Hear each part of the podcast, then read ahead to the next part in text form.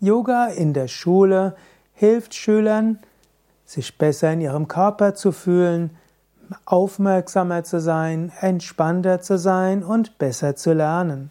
Es gibt inzwischen einige empirische Studien, wenn Yoga in, den, in der Schule unterrichtet wird, dann steigt der Notendurchschnitt, es gibt weniger Gewalt in der Schule, es gibt äh, weniger Rückenprobleme unter den Schülern und Schülerinnen, es gibt weniger Kopfweh und weniger Schüler leiden unter ADS und ADHS.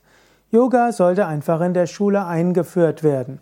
Yoga kann das Gegenmittel sein für viele Probleme heutzutage, mit denen Schüler und Schülerinnen zu tun haben, von mangelnder Bewegung über zu viel Leistungsstress, über Mangel, mangelnder Entspannung bis zu schlechtem Sozialverhalten.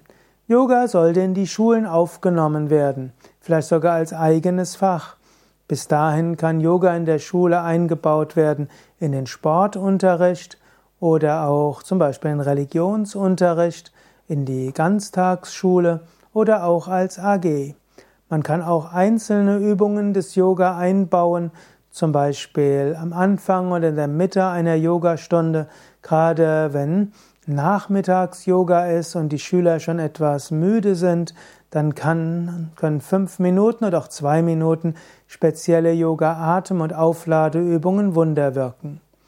Wir haben bei Yoga Vidya auch Kinder-Yoga-Übungsleiter-Ausbildungen, wo besonders Pädagogen lernen können, wie sie Yoga in die Schule hineinbringen können und wir haben auch Aus- und Weiterbildungen Kinder-Yoga-Lehrer sowie auch Weiterbildungen Yoga in der Schule.